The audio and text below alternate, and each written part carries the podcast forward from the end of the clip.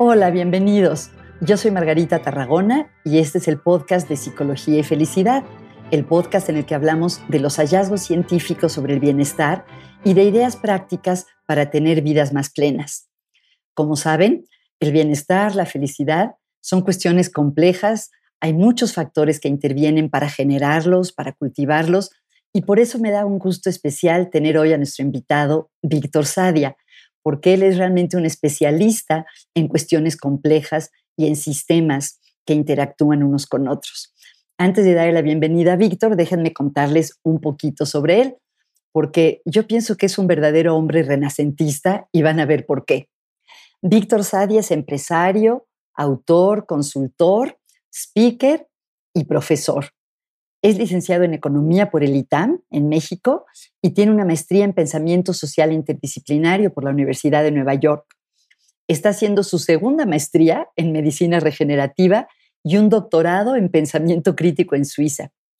Eh, Víctor es fundador de Biocenter, una agrupación de negocios relacionados con la medicina regenerativa, y de Alive, una consultoría de bienestar. Víctor es curador de contenidos en la Ciudad de las Ideas, ha sido profesor de asignatura en el ITAM, autor de artículos científicos que tienen que ver con la educación, la epistemología y la filosofía de la ciencia. Él es fundador de la Asociación Mexicana de Medicina de Estilo de Vida y autor del libro Estilo de Vida en Conciencia. Además tiene un podcast que me encanta y les recomiendo mucho que se llama Volver al Futuro. Todo esto, y si lo vieran es súper joven. Víctor, bienvenido. Margarita, gracias por invitarme. Debo decir que estoy muy, muy emocionado y también muy contento de compartir una charla contigo que, que siempre demuestra ser provocadora, eh, hace pensar y bueno, pues contento de ver qué nos va a suceder hoy. Igualmente, no sabemos exactamente y eso es lo bonito de la conversación, ¿verdad? Oye, Víctor, fíjate que estaba pensando que siempre a mis invitados les pido que, que nos cuenten ellos cómo definen lo que hacen. Por ejemplo, hace poco tuve una colega que es psicóloga de niños y me decía que ella lo que hace es ayudar a los niños a ser más felices, más exitosos y más obedientes. Una colega coach me decía que ella ayuda a la gente a brillar. Y pensé que en tu caso, como haces cosas tan disímbolas, es especialmente interesante oír cómo le explicas tú a alguien que te conoce por primera vez cuando te dice, ¿y usted a qué se dedica? ¿Cómo lo dices tú? Me pones a chambear muy, pronto. este, mira, en mi biografía que pongo en inglés, normalmente pongo que soy un hombre que tiene muchos sombreros y me gusta esa manera, eh, porque así como me gustan mucho las definiciones, también me gusta lo que es amorfo y, y que todavía está en proceso de encontrar su definición. Este último año creo que ese para mí ha sido todavía aún más eso, porque me he transformado mucho este último año con esta idea de, pues, atreverme a pensar de manera más paradigmática para poder, pues, cambiar la manera en la que nos aproximamos a temas de salud y bienestar a nivel clínico, a nivel social, a nivel educativo, a nivel político, a nivel empresarial. Y pues de alguna manera te diría que mi misión es como replantear cuáles son esos principios para los cuales queremos construir y cómo todos están estos sistemas interconectados para poder pues, cambiar esas narrativas y metodologías respecto de lo que es la salud y el bienestar. Wow, es una, es una meta grande, ¿no? Ambiciosa, transformar la manera de pensar sobre la salud y el bienestar. Creo que tenemos muy buenas definiciones para definir salud, bienestar, wellness, etcétera, pero no las vivimos así. Eh, como que se quedan como en esos ideales platónicos, de que es la idea platónica, pero la hora de vivir no es así. Te voy a poner un ejemplo.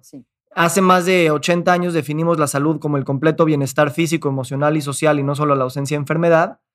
Pero a la mayoría de gente que le preguntes qué es la salud, te diría pues que no me duela nada, que no tengo una enfermedad, normalmente muy relacionada nada más a la parte física y sí muy enfocada a pues, no tener enfermedades eh, que, que, te puedan contar. Y si nos vamos a fondo lo, en lo que dice esa definición, pues nos hace pensar en otras dimensiones que en el día a día, como empresarios, como industria farmacéutica, como pacientes o como médicos, mm, no lo vivimos así. Y aquí veo mucha convergencia con la psicología positiva, ¿no? Porque durante muchos años la psicología se enfocó en tratar de entender y curar las neurosis, la depresión, los traumas, y no le prestó suficiente atención a, bueno, pero ¿qué es estar bien? No es solo no estar sufriendo, que, es un, objetivo muy importante, pero ir más allá, ¿no? Me recuerda algo que dicen sobre la psicología positiva, que no sé si, si lo ves relevante para tu interés en el bienestar y la salud. Dicen que la psicología tradicional es para llevarnos del menos 5 al 0 y la psicología positiva es para llevarnos del 0 al más 5, ¿no? Eh, que se me hace una caricaturización, obviamente no es así, pero me gusta esta idea de que es más allá de no estar mal. Y, lo que me gusta mucho es que se caracteriza como un espectro, sí. porque a veces es blanco o negro y tampoco es así, nada es así. A veces el pensamiento científico nos hace pensar de maneras binarias. Eh, o mismo el pensamiento cultural en el que vivimos. Alguna vez ya, había, ya habíamos dicho que tal vez hasta nuestro cerebro ahorra energía pensando de manera binaria que de manera compleja y, en, matices de grises. Entonces, que sea un espectro es lo más importante, yo creo, de, ese, de esa alegoría que hace la psicología positiva. Y a mí lo que me gusta mucho es que salud y bienestar pensaríamos que es una industria, que es una parte como específica, ¿no? Y ese es el pensamiento de que pues nada más tiene que ver con enfermedades, eh, ya sea psicológicas o, del cuerpo. Pero realmente si lo piensas, salud y bienestar es, todo. O sea, si, tú, si, tú, si tú compras eh, un llavero o si compras un coche o hagas lo que hagas realmente, pues nuestro principal objetivo como seres humanos, nadie te diría que no es el de estar sanos y felices. Y por eso me gusta mucho porque esta industria realmente es transversal a todas las demás industrias. Y trabajar en ella es, es revisar principios que te sirven para todas las áreas de tu vida. Mm, qué interesante. Oye, déjame preguntarte algo. Fíjate que en el mundo de la psicología positiva hay un poco de debate entre los que les gusta hablar de felicidad y quienes prefieren hablar de bienestar. El fundador de la psicología positiva, Martin Seligman, primero hablaba de felicidad y luego dijo que no, que felicidad se asocia nada más con caritas sonrientes o con sentirte alegre y que el bienestar es algo más complejo que implica también nuestras metas, la calidad de las relaciones con los demás. Y hay otros autores que siguen eh, eh, pensando en la palabra felicidad para describir este, este anhelo humano de vivir plenamente, ¿no? de florecer. Eh, a mí a veces me gusta más una que otra. Últimamente me inclino más por felicidad, ¿A ti cuál te gusta más, Víctor? Sabes que a mí me, me gusta tener la discusión. O sea, me gusta no estar seguro y me gusta no tener que decidir y me gusta decir por qué una y por qué otra. Y de alguna manera los términos eh, engloban a otros, se cruzan. Como que la salud se cruza más con bienestar, me da la impresión, pero depende cómo lo definamos, ¿no? Sí, o sea, es muy padre tener la discusión. Si me dices, ¿qué escoges? Pues creo que yo hablo mucho de salud y bienestar, pero porque en mi cabeza al menos, y sé que así no es en general, creo que la gente que piensa en salud se imagina más en el mundo del healthcare y de los médicos y las clínicas y los hospitales y, los, y así. Y el bienestar lo enfocan más como en wellness, meditación, spa, masajes, jugos orgánicos y pants de yoga. que para mí las dos cosas son la misma, nada más que se divorciaron hace mucho tiempo y ahorita lo que quiero es re, re, recasarlas, ¿no? qué bonito. Y de alguna manera, este, eh, lo que importa es precisamente decir a qué te refieres con salud y a qué te refieres con bienestar, porque cuando las defines, te darás cuenta que estás hablando de lo mismo, a lo mejor con distintas palabras, como puede suceder con felicidad y, bienestar. De acuerdo, estoy de acuerdo contigo. Yo trato de usar felicidad y bienestar de, de forma intercambiable y también depende mucho del contexto, ¿no? Como bien dices, yo creo que si uno va a trabajar con médicos o incluso en, empresas, creo que es mejor recibido algo que tiene que ver con un taller sobre bienestar que sobre felicidad. Felicidad se oye como demasiado light. no sé. Oye, Víctor, cuéntame un poco de tu, de tu trayectoria. ¿Qué te llevó de eh, ser economista del ITAM a estar hoy en día tan involucrado en cuestiones de salud, eh, de salud, eh, de cuestiones de interdisciplinariedad en la salud. Cuéntanos un poco tú. Bueno, y de hecho les quiero decir, Víctor ha escrito, escribe mucho y tiene un artículo muy bonito de cómo como pacientes y los, y los profesionales de la salud hacemos un recorrido que es muy parecido al recorrido del héroe del que habla Joseph Campbell, que tiene que ver con eh, como ciertas narrativas muy presentes en, mucha, en gran parte de la literatura. Entonces, me encantó ese artículo y me gustaría saber más sobre tu propio trayecto, no como paciente afortunadamente, sino en tu vida.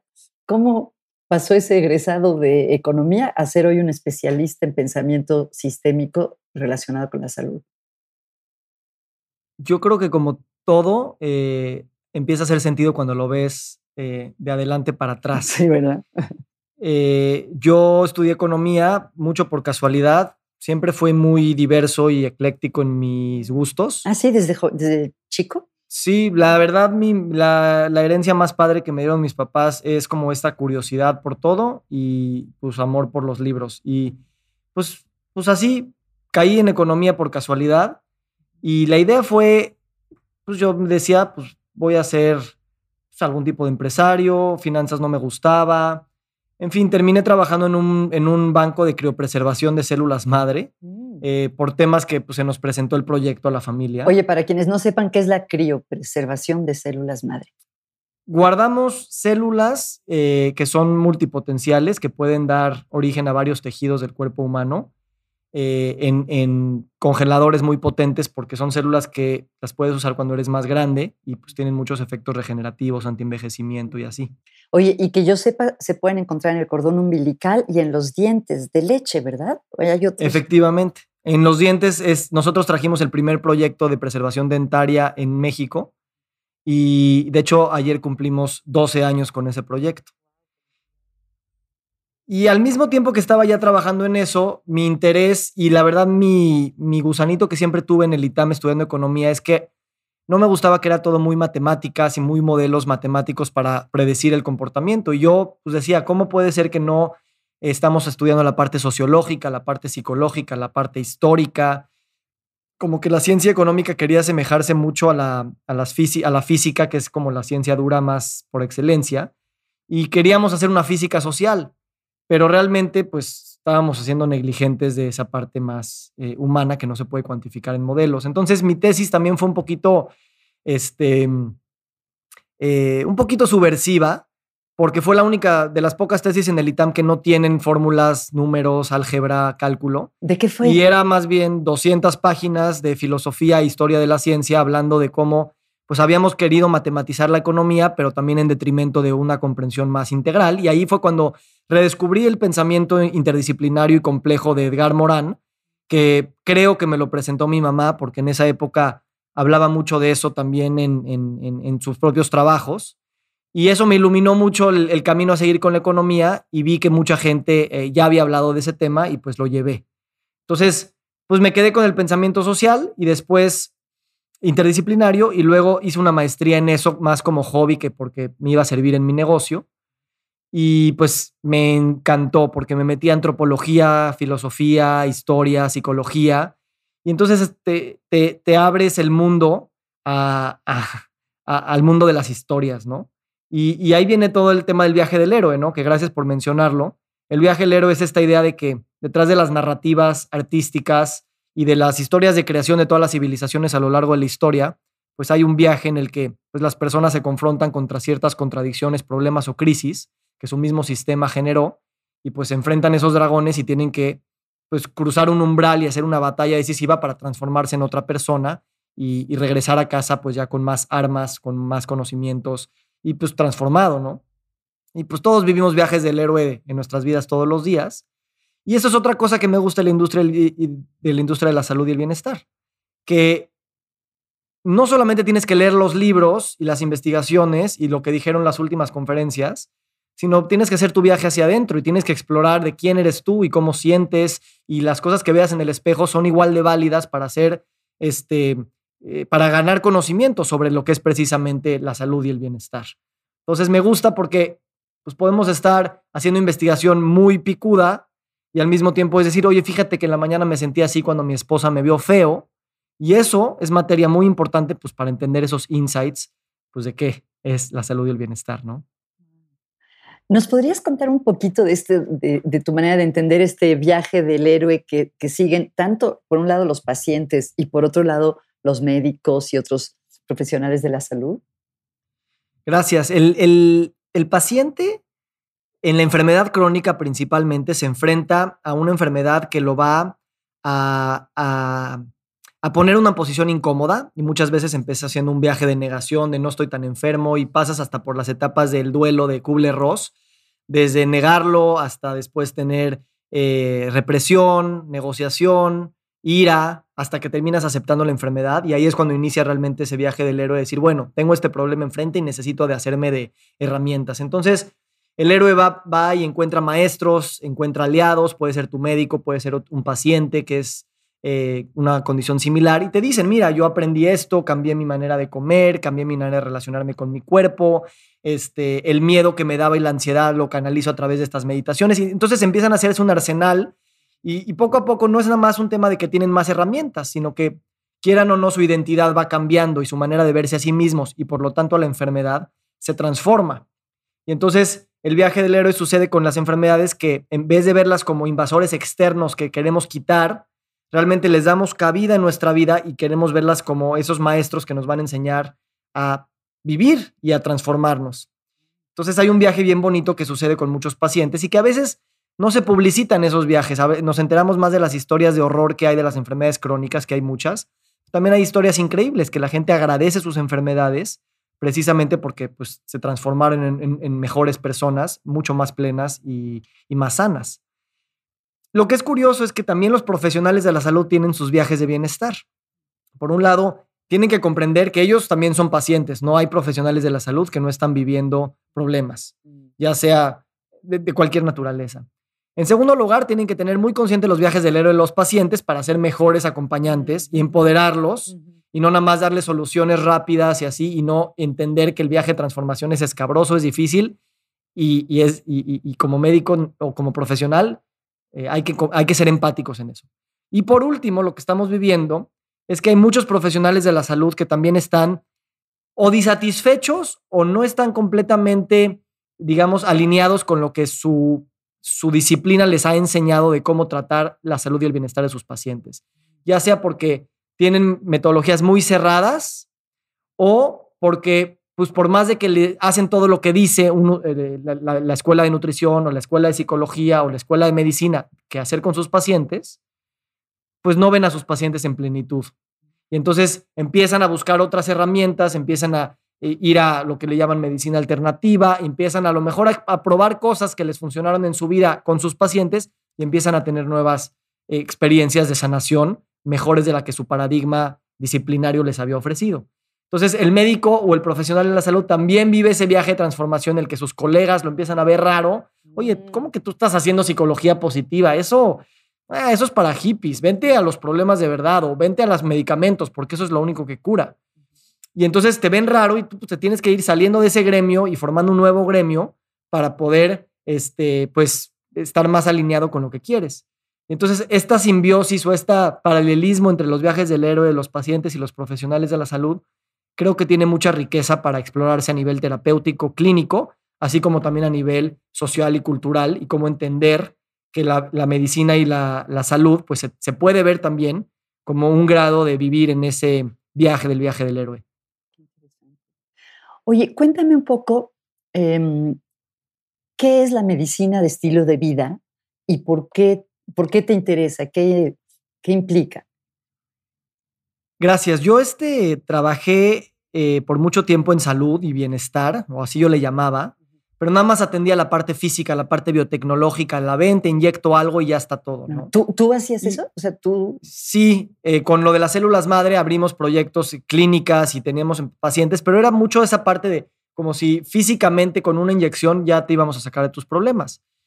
Y realmente te das cuenta que los mejores pacientes eran los pacientes que no solamente pues venían por su terapia, sino también es, oye, ¿cómo está tu dieta? Oye, ¿cómo te estás moviendo? Oye, ¿cómo están tus relaciones? Oye, ¿cómo te desestresas?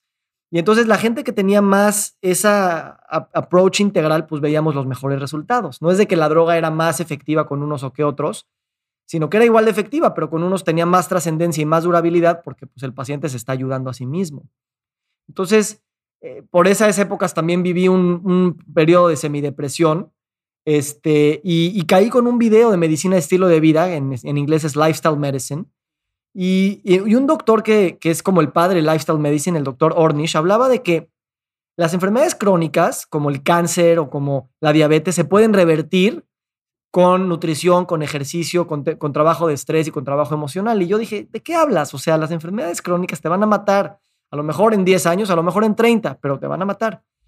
Y entonces este, este cuate con, con, con protocolos científicos súper robustos, pues demostró que no, que así como estas enfermedades son causadas por desbalances en estilo de vida, eh, en su mayoría, no, no, no, no, no, no, no estamos diciendo que no hay predisposición genética ni que hay otros factores ambientales, pero mucho es el estilo de vida, este, pues también la puedes revertir.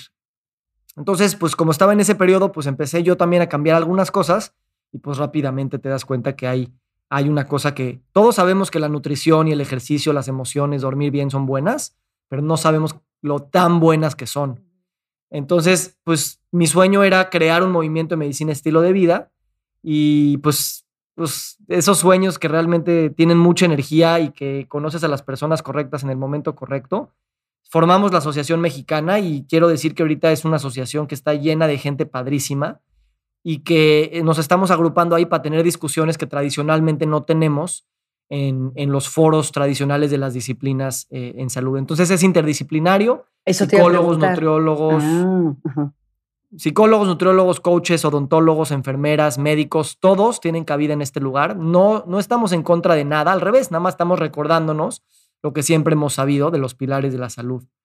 Entonces, la medicina estilo de vida para mí este, no es nada nuevo. Lo que es nuevo es que lo vemos ya como un movimiento y con mucha evidencia científica ya podemos mostrar que funciona y que vale la pena cualquier profesional de la salud saber estas herramientas para ayudar a sus pacientes de estas maneras integrales. Alguna vez leí el dato y ahora no me acuerdo, a lo mejor tú recuerdas, más o menos qué porcentaje de las enfermedades más comunes eh, se pueden atribuir a cuestiones de estilo de vida. Mira, las estadísticas varían y como, como sabes, en el, en, en el contexto, cómo lo quieras presentar, pues vas a variar pero antes se pensaba que era un componente minoritario y ahora se considera como un componente mayoritario. Las principales cuatro enfermedades que matan al 80% de la población mundial, tanto ricos como pobres, son el cáncer, la diabetes, las crónicos respiratorias y las cardiovasculares, en el primer lugar. Todas están no solamente correlacionadas, sino ya demostrado que se causan por temas de estilo de vida, principalmente temas de nutrición, temas de ejercicio y de sedentarismo, temas de fumar, obviamente, y este, por ahí también temas de estrés y de sueño y de descanso. Me recordaste que em, en una clase que doy en el ITAM, estudiamos cosas de psicología positiva y hacemos experimentos para, para que los alumnos lo prueben. Y uno de los temas, que podría ser todo un semestre, eh, tiene que ver con el sueño, la alimentación y el ejercicio. Y el experimento que tenían que hacer era dormir ocho horas cada día durante una semana. Para empezar, decían que iba a ser muy difícil, em, pero muchos lo lograron y, muchos alumnos dijeron que de todos los ejercicios que habían hecho, seguramente el que más impacto tuvo en su bienestar fue dormir ocho horas. Em, me eh, acordé por eso. Eso es lo padre de, de, la medicina estilo de vida, que te hace ver estos pilares como si fueran cosas como también discretas y separadas y las puedes como probar y ver cómo te sientes. Y la gran mayoría eh, no le tienes que demostrar con un estudio científico que le va a funcionar, eso se los van a creer, pero esos experimentos de pruébalo 10 días y platicamos es lo que te cambia las cosas. Y yo así empecé con mis ejercicios de agradecimiento en la mañana. O sea, e, era como, todos me dicen que agradezca en la mañana y, y yo estoy muy preocupado, deprimido, ansioso y con prisa como para ponerme a agradecer. Entonces empecé a agradecer en lo que iba manejando a la oficina. Y me ponía un video, un audio de Tony Robbins, unas respiraciones y unos agradecimientos. Nada más así como para, bueno, ya, está bien, para, no decir que no traté. Y pues efectivamente a los 7, 10, 20, no importa, unos te dicen unos tantos días, otros, no importa. El caso es que eventualmente dije, wow, sí me cambió, sí siento, sí siento. Entonces, eso es para mí el, el, el approach, mi libro habla mucho de eso, de experimentalo tú, que no te cuenten y tú me dirás si te funciona o no. No, no te dejes convencer ni no convencer por nadie. Y eso es lo más padre, que si tienes ese approach de que eres curioso, de que lo estás haciendo por ti, de que, de que, de que no le tienes que contar a nadie, no necesitas el, el, el, accountability partner, que a veces funciona muy bien, pero no le digas a nadie para que no tengas un compromiso. No Nada más, sí, pruébalo. Y la verdad es que ahí es donde te das cuenta que tiene mucho poder y, y bueno, pues es padrísimo porque es puro bienestar inmediato y eso es lo que todos queremos. Oye, ya que mencionas tu libro, cuéntanos un poquito de tu libro. ¿A quién está dirigido? Eh, ¿Qué es lo que podemos aprender con tu libro? Desde el título, Estilo de vida en conciencia. ¿Por qué se llama así? Gracias. Pues hablo mucho de la conciencia, que es una palabra que también estamos, es como felicidad y bienestar, también está cargada de muchos significados. Pero precisamente, eh, yo lo que quería es generar una conciencia individual de cada, del tema, porque muchos te van a decir, es que esta es la dieta perfecta, o este es el ejercicio perfecto, y, o tienes que dormir ocho horas, o a lo mejor es, no, es ocho y media, o depende de tu cronotipo, en fin. Y yo soy esa idea de como, pues tú búscalo, tú infórmate, tú, tú, tú hazte esa conciencia para que tú puedas decidir qué es lo que quieres. Entonces, eh, empezó siendo como buen sociólogo una investigación sociológica de los patrones que nosotros eh, heredamos de nuestro sistema y que el sistema nos ha culpado a nosotros por ser enfermos, por tener mal estilo de vida. El ¿Te sistema nos al sistema médico o al sistema mm, mm, como sociocultural? ¿A qué te refieres con el sistema? En particular analizo cuatro. Analizo el, la industria alimentaria, la industria farmacéutica, el paradigma médico y la cultura. ¿Nos podrías hablar un poco de cada uno de ellos? Con mucho gusto. Eh, cualquier paciente tiene este estigma o esta culpa de alguna manera de que, ay, si tengo esta enfermedad es porque soy un glotón, porque soy flojo, porque tengo poca fuerza de voluntad, ¿no? Yo lo que primero quería demostrar es decir, no, es tu culpa. La diabetes, por ejemplo, se quintuplicó en México en los últimos 25 años y no es de que los genes hayan cambiado en 25 años o la fuerza de voluntad de los mexicanos haya cambiado.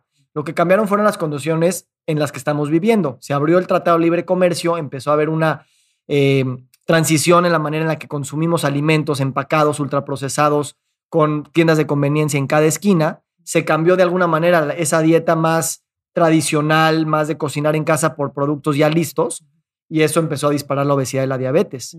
Eh, al mismo tiempo que las empresas pues hacen publicidad increíble, que pues, es difícil de resistir, a, a precios irresistibles en cuanto a la parte alimentaria, en cuanto a la farmacéutica también. Ellos nos han dicho que las enfermedades se curan con medicamentos, y eso se logra para las enfermedades agudas, pero para las crónicas, no, los medicamentos tapan los síntomas y nos ayudan mucho, pero no van a las causas de las enfermedades.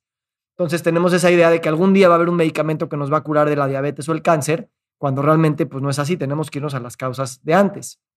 Eh, igual el paradigma médico está muy entrenado en estas enfermedades agudas y en la enfermedad crónica pues todavía no tienen tantas herramientas como para vamos a empoderarte para que puedas estar previniendo la enfermedad o controlándola eh, de una manera menos farmacéutica. Y por último, la cultura, ¿no? Que también, este, pues si nuestra cultura es una cultura que no hace ejercicio, si es una cultura que eh, nos victimizamos, si es una cultura que dice, ah, pues a mí que me cuiden porque mi enfermedad pues ya me, ya me dejó incapacitado, pues tenemos esa actitud de que pues la enfermedad pues, nos invadió y no tenemos mucho que hacer y estamos pues victimizados. Entonces, si te das cuenta, esos cuatro sistemas, esos cuatro eh, procesos, pues se nos meten en nuestra psicología y nos hacen sentir culpables de que pues somos nosotros los que pues no estamos eligiendo bien y realmente es el sistema el que nos enfermó. Culpables ya la vez cuando te escucho siento y también como ah, con poca agencia personal, ¿no? Con poca, que hay poco que podamos hacer nosotros. Y esa, entonces la segunda parte del libro habla precisamente de la agencia, yo le llamo el, el responsibility, que es la habilidad para responder y de cómo decir, si bien el sistema, pues sí nos enfermó, pues tampoco el sistema te va a salvar. Entonces tú tienes que agarrar esa agencia, te la tienes que creer y afortunadamente, pues existen los mecanismos para poderte sanar. No es que tienes que cambiar todo el sistema. Claro, ese sistema siempre va a estar haciendo mucha presión, pero tú puedes empoderarte, que eso es lo que a mí me pasó.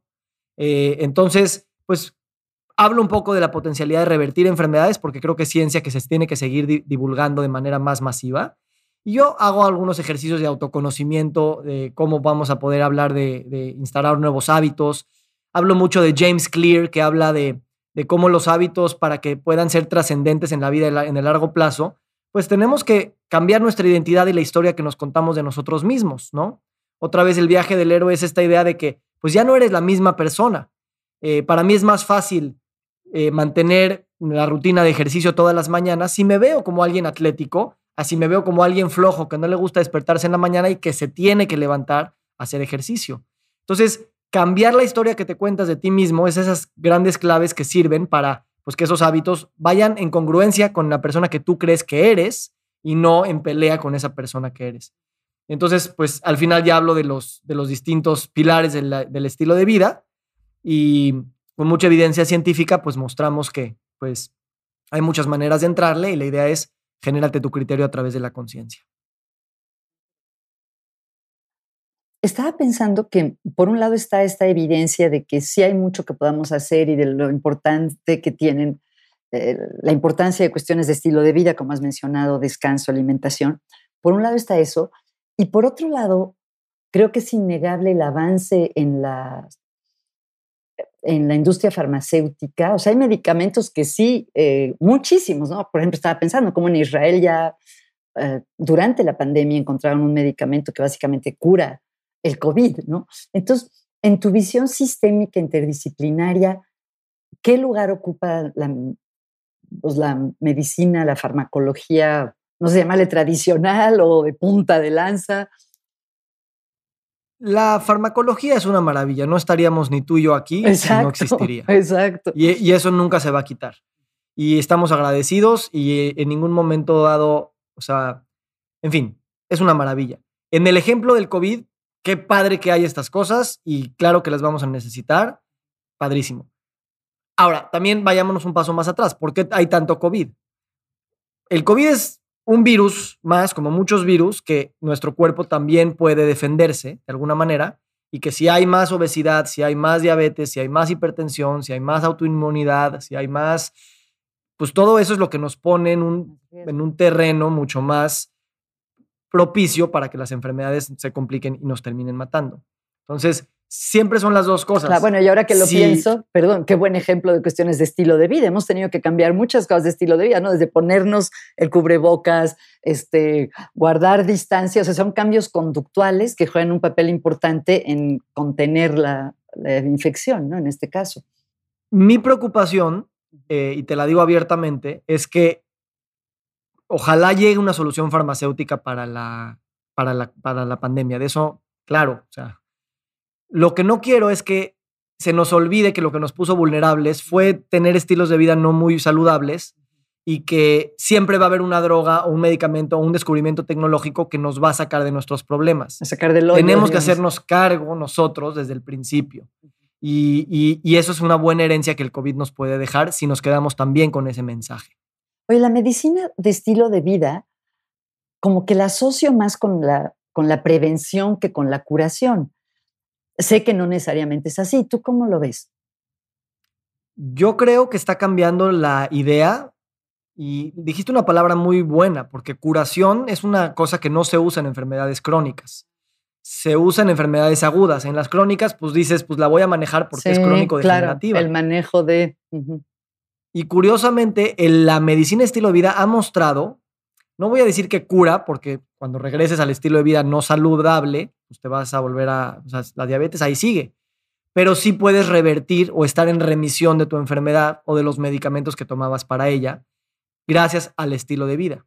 Esto es algo que poca gente eh, lo sabe. Yo soy ya no soy escéptico porque ya estoy, ya me muevo en ese mundo, ya he leído los papers, ya he ido a las conferencias y ya lo vi. Pero la mayoría de la gente no lo ve todavía así. Y yo, uno de mis roles principales, como yo me veo, ahorita que estamos organizando el Congreso de, la, de Medicina Estilo de Vida en México, vamos a hacer un panel que dice eh, reversión de enfermedades. ¿Quién se, ¿Quién se atreve a hablar de ese tema? Porque se requieren pantalones, porque el, canon, el dogma, el, inconsciente colectivo, pues no, no tiene ese chip todavía.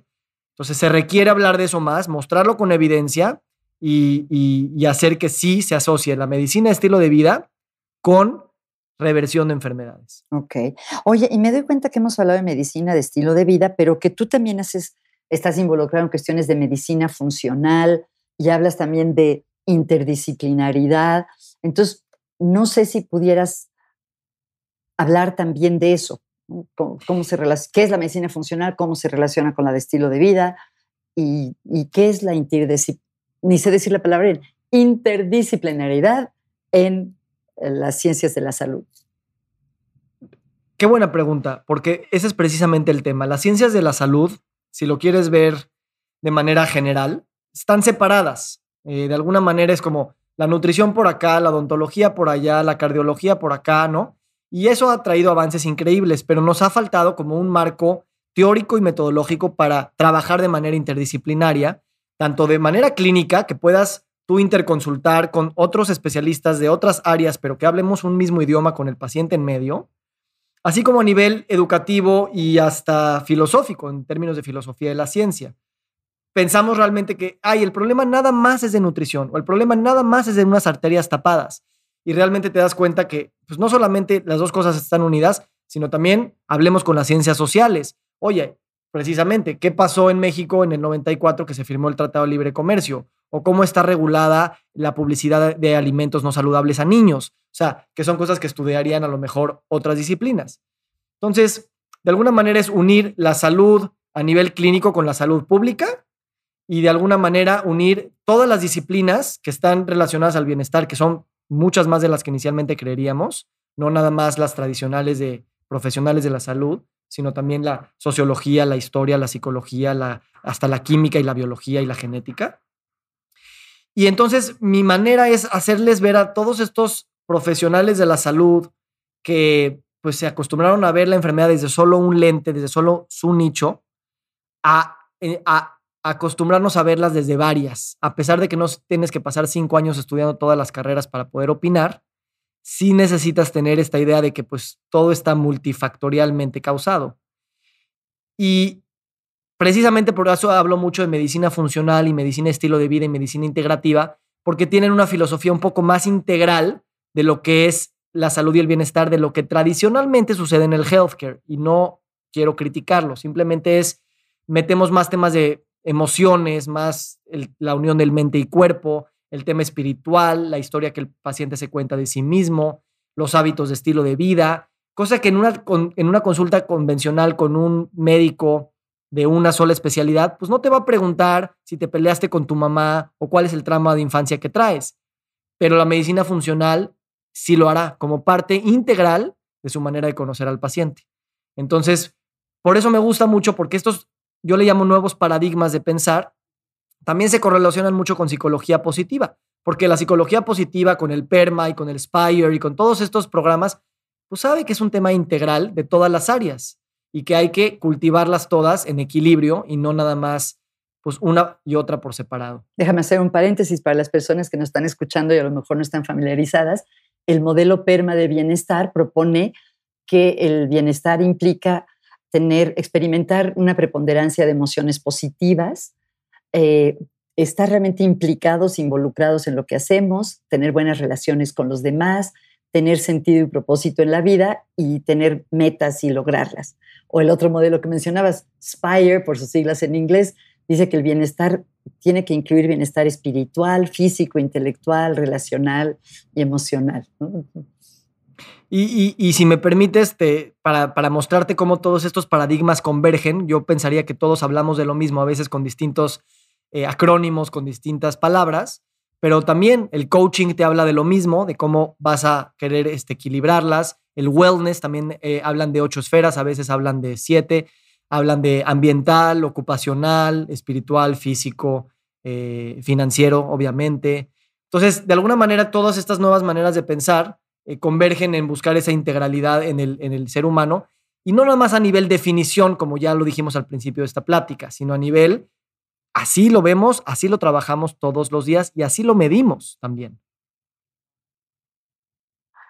Oye, ahora que dijiste el financiero, obviamente sé que el bienestar financiero es un tema que también manejas. ¿Quieres contarnos un poquito sobre eso? Claro, le entré ese tema por un tema personal. Este, yo tenía, todavía estoy trabajando en mi relación con el dinero. Mucha gente cree que más dinero es bienestar, ¿no? Y tú has citado muchos estudios que muestran que sí, después de cierto número, eh, hasta cierto número necesitas el dinero. Después de cierto número no hay tantos cambios en el bienestar, aunque como todo hay evidencia contradictoria. Pero yo voy un poco más profundo y no más profundo, voy por otro lado. Eh, no importa si más dinero o no, lo que importa es que no pensemos que más dinero siempre nos va a dar más, más, más bienestar. Lo que importa es analizar nuestra relación con el dinero. ¿Cuál es la naturaleza de las creencias, los miedos, las ansiedades que el dinero despierta en mí?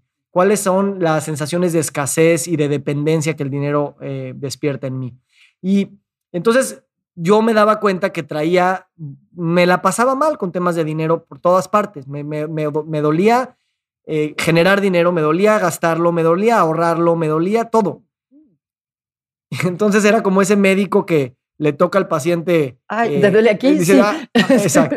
Pues lo que tenía yo herido era, era ese dedo, ¿no? Era mi relación. Entonces, pues casi como una exploración de, de, autosuperación, pues me puse a leer del tema y pues me di cuenta que pues, tenía que, que, que, sanar heridas de mi pasado, tenía que cambiar condicionamientos que recibí de mi familia y de mi cultura, tenía también que entender esa parte biológica de que, el, y esto lo dice mucho Seligman, o sea, el, el ser humano es un animal que pronostica mal clima y pues nosotros evolucionamos para sobrevivir, no ser felices. Entonces el dinero se nos correlaciona mucho a eso, de que percibimos que la falta de dinero o a veces hasta la posibilidad de la falta de dinero ya nos pone en un lugar de supervivencia y pues desencadenando todo lo que eso da.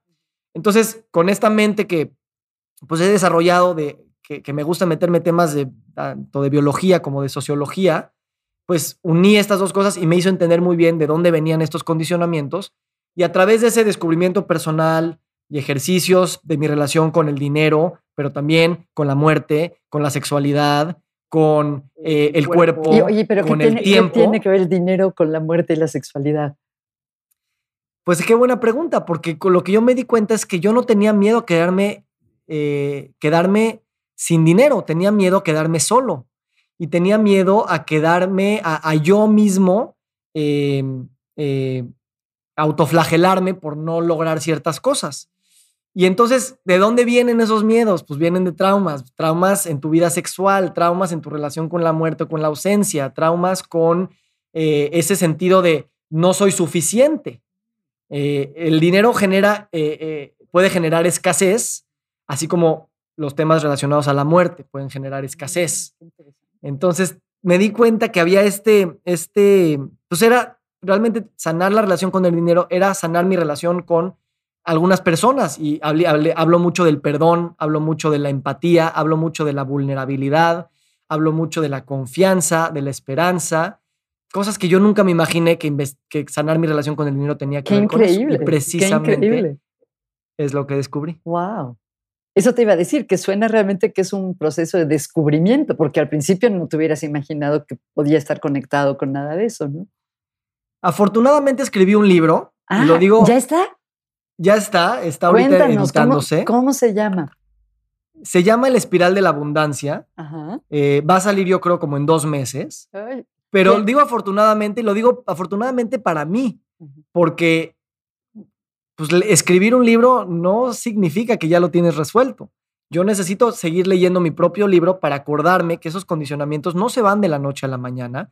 Y yo llevo viviendo treinta y tantos años con esos condicionamientos pues necesito unos buenos años para cambiarlos. Oye, ¿y tu libro tiene ejercicios? Eh, cuando decías que te preguntaste esto y esto, ¿en tu libro ofreces algunos lineamientos para explorar eso? Muchísimos. La verdad es que los pongo al final para que cada quien los, los, los aplique como quiera. Uno que a mí me encanta, que, que lo, lo, agarré de varios libros, es determinar las personalidades del dinero, ¿no? Mm. Eh, hay, por ejemplo, el gastador compulsivo, ¿no? Que es el que eh, casi, casi esconde Los lo que, dicen Que, es el, ah, ¿no? El que, el que necesita estar comprando para sentir un empujón emocional. Ah. Este, está el adicto a la pobreza, en el que ve que hay virtud más en ser pobre y en no, en no valorar el dinero. Mm. Y, de alguna manera también ve cómo ahorrar en cada, en cada este, resquicio. Está el apostador, el, el, perseguidor de loterías, ¿no? Aquel que cree que va a llegar ese momento en el que ya toda su vida va a cambiar. Ay, qué bien. Eh, Ajá, el, ahorrador compulsivo, el trabajador compulsivo. Entonces, ese es un buen ejercicio para situarte y no, sentirte solo. Ah, ¿Y tú, tú creaste estas personalidades? Las. Eh, ¿O las compilaste? las recopilé y las mezclé de una manera que a mí me hacían este sentido y pongo ahí varias preguntas para decir, si contestas que sí a más, más de cinco, es que pudieras determinarte. Y normalmente somos una combinación de personalidades, no es que seas una nada más. Eh, pero eso te ayuda mucho a, a, mí me ayudó mucho a decir, ah, no eres el único loco, ahorrador compulsivo, traumado con el dinero. Eh, hay mucha gente así y, bueno, pues te hablan de que pues, los, los hijos de inmigrantes, por ejemplo. Eso te iba a decir, hay muchos, hay factores ahí como históricos, familiares, ¿no? Sí, entonces me reconcilié o me estoy reconciliando con esos patrones que aprendí de mi familia, este, de su relación con el dinero, porque también llegaron a México sin, dinero y pues, en la escasez. Ajá. Y pues yo heredé, y heredé esas, esas, esas ideas. Y cuando me casé y mi esposa tenía otra idea de cómo vivir estas situaciones, mm. pues me confronté con otro mundo, no con otra manera, o sea, otra manera completamente de ver. ¿Sabes qué pasa? En los divorcios, la mayoría de los divorcios citan que el dinero es una de las principales causas del divorcio. Así es. Pero como dice un autor, no es, no es tanto como cuánto pagar o cuánto no pagar, es porque el dinero representa todo un worldview, una cosmovisión. Y eso es lo que choca. este, entonces, bueno, eh, ha sido un viaje bien bonito y por eso yo estoy muy agradecido de, de, haber sufrido eso, porque ahora se me abrieron las puertas para pues, sanar otras heridas y otras cosas. Y, y pues sí, estos ejercicios que pongo ahí pues, son muy personales. Me gusta cuando tú los pruebas y te funcionan y los ofreces.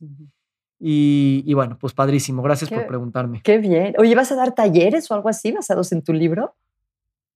Pues sí me gustaría unirme a gente como tú, este, que, está, que está acostumbrada a trabajar más con pacientes. Yo, la verdad, no.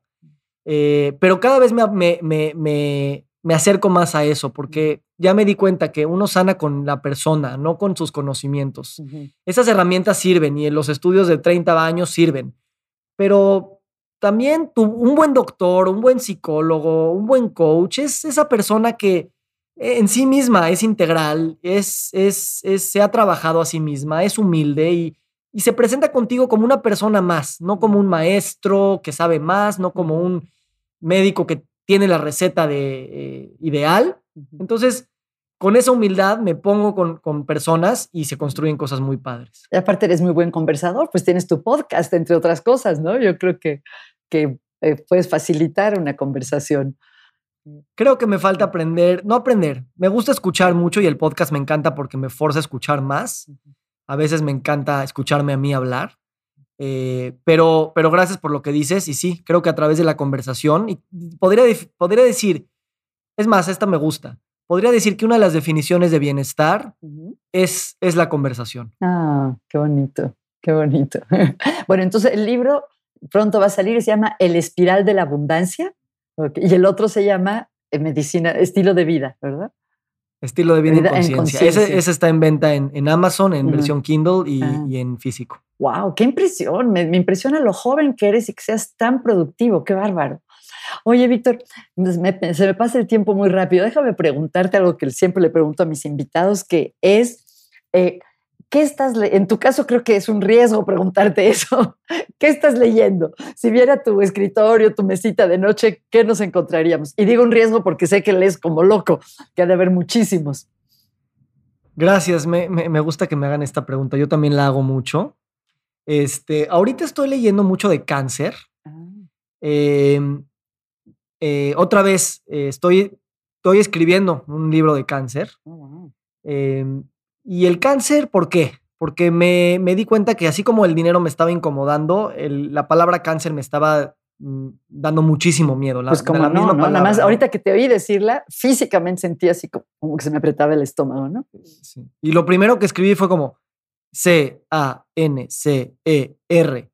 cáncer.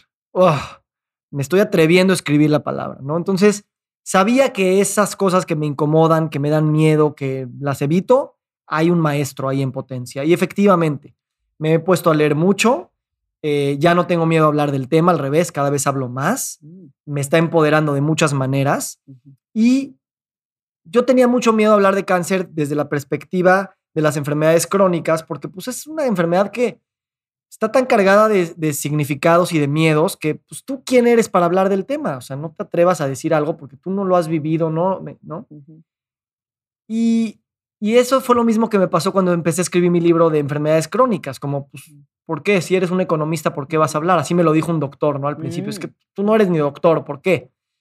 Y eso también es el tema, pues el cáncer no nada más está en, el monopolio de los médicos, ¿no? Entonces, eh, me estoy dando permiso de hablar del tema y, de, y de estudiarlo desde varias perspectivas. Y lo que quiero básicamente es estudiar la narrativa del cáncer y cómo hay tanto miedo al respecto de esto y por qué hay tanto miedo. Y pues de alguna manera me gustaría cambiar un poquito mi estilo de escribir en este libro, aunque, aunque es un reto importante para mí, porque es a lo mejor ser un poquito más metafórico, un poquito más alegórico, un poquito más novelesco y menos non-fiction, casi ensayo académico como mm, usualmente escribo. Porque también esa es una buena manera de transmitir este, este estado de que el cáncer también somos nosotros y el cáncer está aquí como un maestro y el cáncer nos habla no solamente a nivel biológico, celular, nos habla también a nivel social, cultural, eh, lo que estamos viviendo a nivel eh, eh, ambiental, tiene mucho que ver en cómo pues estamos separados y realmente siento que el cáncer es una enfermedad de separación, separación a nivel corporal, individual y a nivel sistemas, a nivel de que el hombre y los animales y la naturaleza estamos separados y de que, y de que tenemos que replantearnos esas mismas crisis que nosotros generamos y que también han hecho que el cáncer aumente. Y, es innegable que pues también nuestros efectos en el mundo han hecho que haya más cáncer. Y por último, la parte emocional, ¿no? Que por un lado es muy atrevido decir que el cáncer es causado por enfermedad, por, por temas emocionales. A mí eso me da muchísima preocupación. O sea, a mí también me preocupa. eso creo que, que es un error. Y al mismo tiempo siento que independientemente si es un error o no, que es una buena discusión para un siguiente podcast, verlo como que tus emociones son parte de tu sanación, independientemente si lo causó o no, creo que tiene mucho valor. y, ahí pues, mucha gente te diría, con cáncer eh, terminal, con cáncer salvable, con cáncer el que sea, o antes del cáncer, pues trabajar en tus emociones es algo muy sanador y muy, muy necesario. Entonces, por eso me gusta también verlo por ahí. Y la verdad es un tema que entro con humildad y pues me emociona porque pues es otra vez explorar el, significado y la historia que nos contamos. Ok. Ah, y esto surgió porque dijiste que estás leyendo mucho sobre cáncer. ok. Entonces eh, estoy leyendo libros desde, desde eh, biológicos de, mm. de, cáncer, estoy leyendo libros de medicina, estilo de vida de cáncer, Estoy leyendo libros sociológicos y antropológicos. Si quieres, te puedo dar los títulos o te los mando para que los compartamos. Gracias. Ah, sí. Este, porque otra vez es, es yo irme haciendo esta narrativa polivalente eh, para, pues. Entonces, ¿tú te, te, clavas en un tema y te gusta leer mucho de un tema o te gusta leer distintos temas a la vez? Te voy a, sonar, te voy a decir algo que suena, suena raro y a lo mejor un tanto arrogante, pero ¿sabes qué pasa? Que siento que todos los temas son todos los temas. Ah, ahí está tu, pensamiento este, sistémico, interdisciplinario. Sí, o sea, es como que me voy a clavar en temas de dinero. Uh, terminé hablando de mi sexualidad y de mis traumas de infancia, eh, hablando de mi relación con el dinero. Y ahorita igual con cáncer, o sea, termino hablando de, significados y de símbolos, así como de eh, genes y, y células. Qué interesante. O sea, que son como distintas entradas a una especie de red o laberinto que está todo conectado. Así es como yo lo veo, lo veo a lo mejor con, como, como el pretexto para seguir conociéndonos como seres humanos y como, y como generadores de, de significado. Oye, Víctor, para nuestras, las personas que nos escuchan, si quieren saber más de tu trabajo, de tus libros, de los servicios que ofreces, ¿dónde te pueden encontrar? Gracias. Mucho lo publico en mi página web, es victorsadia.com. Y ahí te lleva a mi blog, donde publico uno o dos artículos al mes relacionados a salud y bienestar de muchos temas. Eh, está el podcast Volver al Futuro. Ese lo encuentras en, en, en, Spotify, en Apple, en YouTube. Em, y en Instagram estoy como B-Sadia, donde también hago algunas reflexiones y pues cuando publico cosas, pues las pongo ahí. Fantástico. Oye, Víctor, y por último, ¿qué tip nos podrías dar para aumentar un poquito nuestro bienestar, que, que después de que nos despidamos hoy, algo que podamos hacer que haga probable que estemos experimentando mayor bienestar en los próximos días. Eh, voy a decir este para sonar interesante y tal es porque pues, poca gente lo dice, pero pasa más tiempo viéndote en el espejo. Ah, ¿por qué? párate enfrente en el espejo y quédate viéndote y, a ver qué pasa. Nada más viéndote. Oye, sí, eso nunca lo he hecho, qué interesante. muy bien. Pues gracias, de verdad, Víctor, un placer hablar contigo. Se me pasó el tiempo muy rápido y te agradezco mucho tu presencia hoy.